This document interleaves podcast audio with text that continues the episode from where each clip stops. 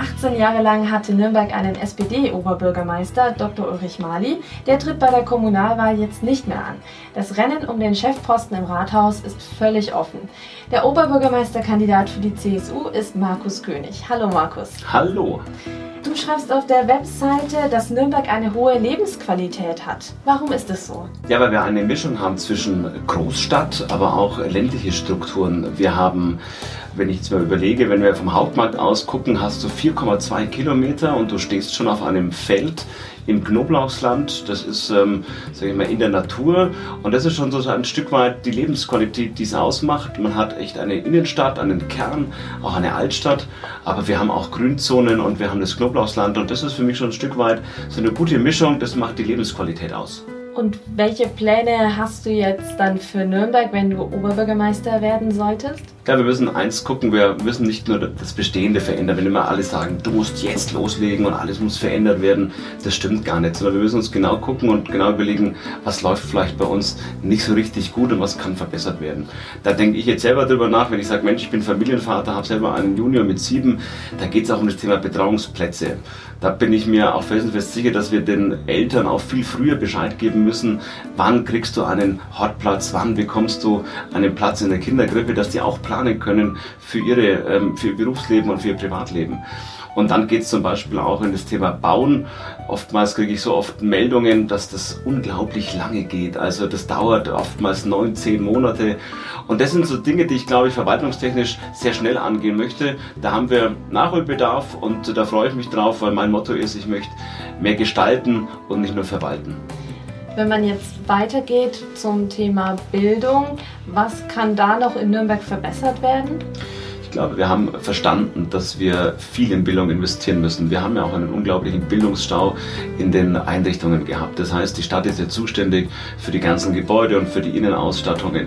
Und da haben wir wirklich seit ähm, ja, zehn Jahren begonnen, einen, ja, einen Marathon hinzulegen. Das heißt, wir haben jetzt schon 800 Millionen in Schulen investiert und werden jetzt nochmal fast 800 Millionen investieren. Zusammen 1,6 Milliarden Euro werden wir äh, bis 2030 ausgegeben haben zum Beispiel Peter Fischer Schule wurde eingeweiht, neue Räumlichkeiten und da sieht man schon, da hat sich viel verändert von den damaligen Klassenzimmern zum heutigen Klassenzimmer.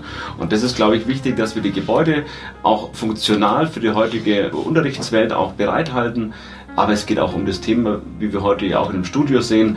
Es geht um Technik und das muss natürlich auch nach einem guten Standard sein, weil die Kinder haben meistens oft daheim bessere Geräte, als was sie in der Schule vorfinden. Und dann wollen wir Medienpädagogik ihnen beibringen. Und ähm, da müssen wir auch gucken, dass wir diese Medienpädagogik an Geräten dann auch ähm, stattfinden lassen, die hochmodern sind. Das kostet Geld und da müssen wir fleißig investieren. Was sind dann Beispiele für technische Geräte, die man da in der Schule ähm, einbauen kann? Ja, es geht alleine darum, hat man WLAN, hat man zum Beispiel so ein Board, Whiteboard, was an, anstatt der Tafel dann äh, da äh, äh, hängt und gibt es zum Beispiel so einen äh, Dokumentenbeamer, wo man einfach das Dokument drunter legen kann und dann wird es sofort an die Wand gestrahlt. Geht es darum, hat der Schüler einen Laptop und ähm, das äh, muss auch ein neuer Laptop sein und nicht der, der alte. Es müssen ja auch die neuen Programme mit drauf sein. Und das ist alles, was die die Stadt auch organisieren muss, weil dafür sind wir zuständig. Und wir wollen ja unsere Schüler richtig ausstatten, dass sie ja, fit für die Zukunft gemacht werden. Da sind wir dann auch schon bei dem Thema Digitalisierung. Wie, inwiefern kann die Stadt da sich noch ein bisschen verbessern? Welche Anträge kann der Bürger an die Stadt digital stellen? Muss man sich noch im Einwohnermeldeamt sich einen Tag Urlaub nehmen oder kann man das schon digital machen? Wenn man sein Kfz anmeldet, muss man auch viele Stunden mitbringen, um da weiterzukommen. Das sind alles digitale Punkte. Das müssen wir als Stadt organisieren, dass der Zugang von, sag ich mal, dem Bürger zur Stadt, diese Schnittstelle, dass es auch oftmals digitaler gehen kann. Jetzt habe ich gelesen, du hast auch in Bürgerworkshops praktisch die Bürger so ein bisschen eingeladen, dass sie dir Input geben, auch für dein ähm, Wahlprogramm. Ja. genau. Welche Ideen kamen da von den Bürgern zum Beispiel? Welche neuen Aspekte, die du vielleicht noch gar nicht davor im Kopf hattest? Es gibt, glaube ich, vier Hauptbereiche und diese vier Bereiche werden diesen Nürnberg-Plan sozusagen skizzieren. Einmal ist der ganz große Bereich, wie leben, wie leben wir und wie arbeiten wir in Nürnberg. Der zweite Bereich ist, wie genießen wir die Natur, wie erleben wir Freizeit in Nürnberg. Der dritte Bereich ist, ähm, wie bewegen wir uns und wie kommen wir an in Nürnberg. Und der vierte Bereich wird sein, jung sein und alt werden in Nürnberg. Und tatsächlich hat sich das auch in diesen vier Workshops rauskristallisiert, dass es oftmals auch Themen gibt, die die Menschen bewegen, was einfach öfters vorkommt. Das Thema Sicherheit kam unglaublich stark vor, dass man manchmal sich gerne wieder in einem Park sicherer fühlt am Abend, wenn es dunkel ist, dass man auch als Frau gerne wieder in der U-Bahn fährt, ohne Angst zu haben am Abend. Letztendlich ging es aber auch um das Thema Sauberkeit. Es ging auch um Betreuungsplätze. Und da nicht nur bei Kindern, sondern tatsächlich auch bei Senioren. Da war der große Wunsch da, dass man auch im Stadtteil in dem man, in dem man jetzt lebt, auch einen Betreuungsplatz bekommt, dass man vielleicht einen, ja, ein betreutes Wohnen angeboten bekommt. Und das ist auch ein Auftrag der Stadt, zu gucken, dass wir nicht nur irgendwo Altenheime haben, sondern dass wir zum Beispiel auch in Ziegelstein, da war der Wunsch besonders da, auch da, wenn man da aufgewachsen ist, alt geworden ist und nicht mehr daheim alleine leben kann, man möchte aber den Stadtteil nicht verlassen müssen. Und äh, da müssen wir gucken bei Neubauten, und bei Umstrukturierungen, dass wir da auch zum Beispiel anbieten, dass Senioren vor Ort auch im Alter eine Heimat finden. Das waren zum Beispiel Themen, die sich aus dem Workshop, die hatte ich jetzt, dass wir betreutes Wohnen anbieten, das ist klar, aber der Wunsch war explizit auch wirklich in den Stadtteilen reinzugehen und betreutes Wohnen anzubieten. Anderer Punkt ist auch ähm, bezahlbarer Wohnraum. Wie sieht es da aus? Wie schnell kann da in Nürnberg bezahlbarer Wohnraum geschaffen werden? Das ist ein, ähm, ein mega Thema, weil natürlich ein unglaublicher Druck da ist. Aber auch da muss man sagen, können wir die ganze Wohnungsnot, die wir haben, in den Städten abbilden? Da sage ich nein, das können wir gar nicht. Weil wir haben natürlich als Großstadt auch diese Ressource Fläche ist begrenzt. Also wir haben ja nicht unendlich viel Fläche, wo wir drauf bauen können. Und ähm, da sieht man schon, da kommen wir an Grenzen ran, weil ich sage, wir können auch nicht die Felder, die wir noch haben, alle zubauen. Wir wollen diese Freiflächen behalten. Also letztendlich ist mein Motto, lasst es uns wirklich in die Höhe gehen, dass Nürnberg mal guckt, ob wir nicht bei dem einen oder anderen Gebäude ein Stockwerk draufsetzen. Da können wir Fläche gewinnen, auch Wohnraumfläche gewinnen. Ich habe jetzt in den letzten Jahren da gekämpft, dass wir zum Beispiel auch eine Dachbodenstrategie fahren, dass wir Dachböden ausbauen für Mietwohnungen, dass wir da schneller werden. Und ich glaube, da kann man Flächen anbieten für Wohnraum, ohne dass wir den Bolzplatz, den Spielplatz, den Park vor unserer Haustür aufgeben müssen. Und deshalb wird auch Wachstum seine Grenzen haben. Das muss man auch ehrlich sagen. Ich will kein Oberbürgermeister sein, der sich dann hinstellt und sagt, jawohl, jetzt haben wir 600.000 Einwohner und jetzt nochmal obendrauf. Wir müssen schon gucken, dass die Identität der Stadt auch erhalten bleibt. Ich sage auch, Nürnberg muss Nürnberg bleiben dürfen. Und ähm, dafür müssen wir kämpfen, dass eben dieser Druck, der auf uns dann auch niedergeht, dass wir den Stand halten. Weil wir haben diesen Dreiklang und der Dreiklang heißt, wir wollen wohnen, wir wollen arbeiten, aber wir wollen auch Freizeit genießen und das wollen wir im Grünen tun. Und wir brauchen auch die Flächen für Gewerbe. Das heißt, ich kann nicht jede Gewerbefläche für Wohnbau nutzen, weil dann ähm, verlieren wir viele Arbeitsplätze und ähm, die Zeiten werden härter werden und deshalb ist uns wichtig, dass wir auch die Arbeitsplätze in Nürnberg halten. Und deshalb können wir mit der Fläche, die wir haben, müssen wir sparsam umgehen und können nicht ähm, da ähm, groß experimentieren. Deshalb mein Credo, lasst uns in die Höhe gehen, anstatt in die Fläche. Was kann man in der Stadt aktuell noch verbessern? Von den Grünen, von den Grünflächen, ähm, wie auch immer, dass es, dass es Grün und die Natur nicht nur durch die ähm, Fassaden und so weiter, sondern auch mit den Parks und so weiter. Also die Baumscheibe ist der Bereich, wo eigentlich ein Baum drin stehen sollte. Und wir erleben schon auch eins, dass nicht jede Baumscheibe einen Baum sieht. Wenn wir jede Baumscheibe wieder einen Baum schenken und wenn wir dann zusätzlich gucken, dass wir eben weniger versiegeln, sondern auch vielleicht mal entsiegeln. Also das heißt eben das Pflaster mal wegmachen und auch da andere Modelle finden. Kann ich mir gut vorstellen, dass wir weiterkommen, weil das ist alles, sind alles Mosaiksteine. Dachbegrünung, Fassadenbegrünung, jede Baumscheibe einen Baum. Ich habe ja auch ähm, eine klare Forderung von mir, für jedes neugeborene Kind in Nürnberg einen Baum zu pflanzen. Das steht uns gut an. Wir haben auch gemeinschaftlich mit den Forstflächen, wo wir das auch tun können. Wir können nicht jeden Baum ähm, in der Innenstadt pflanzen, aber die Fläche äh, von Nürnberg gibt es her. Sind das dann spezielle Bäume, die auch unserem Klima gut standhalten und die vielleicht auch gut als Straßenbäume dienen? Wir müssen Tiefwurzler pflanzen. Das macht ja jetzt auch der Forst, also alle Wälder außenrum bei uns, ob der Seewalder oder Lorenzer Reichswald. Auch da wird ja eine Umforstung gerade gemacht, um einfach ähm, Bäume zu pflanzen, die diese klimatischen Veränderungen auch wirklich standhalten. Das müssen wir auch tun. Das heißt, wir pflanzen äh, Bäume, die dann hoffentlich auch das ähm, aushalten. Aber auch da geht es darum, wir müssen gießen. Wir müssen schauen, dass wir das Wasser auch an die Bäume bringen.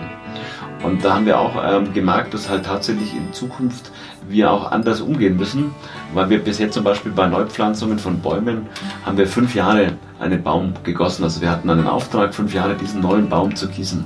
Das reicht nicht mehr aus, weil nach den fünf Jahren hat man ihn dann sozusagen ähm, alleine gelassen und hat man gedacht, der wird es jetzt schon schaffen. Und wir sehen ja eins, dass wir leider auch viele Bäume wieder fällen müssen, weil sie es nicht schaffen oder viele Bäume erneuern müssen, weil sie auch nach diesen fünf Jahren es nicht alleine geschafft haben.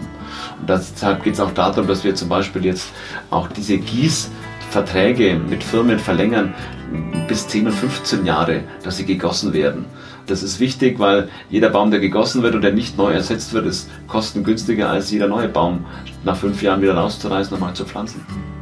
Kommen wir weg vom Grün zu, zum Thema Mobilität. Ich habe gesehen, du hast geschrieben, du würdest gerne alle Verkehrsteilnehmer einbinden, also Autofahrer, Fußgänger, Radfahrer, Menschen, die die öffentlichen nutzen. Wie kann man das machen? Ich glaube, gemeinschaftlich können wir das hinbekommen. Wir haben ja wirklich viel Verkehrsteilnehmer. Wir fangen ja mit dem Schwächsten an. Wir haben den Fußgänger.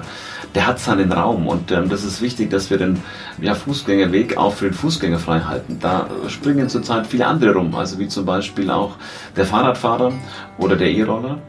Und ähm, deshalb äh, müssen wir schon gucken, wie können wir es trennen.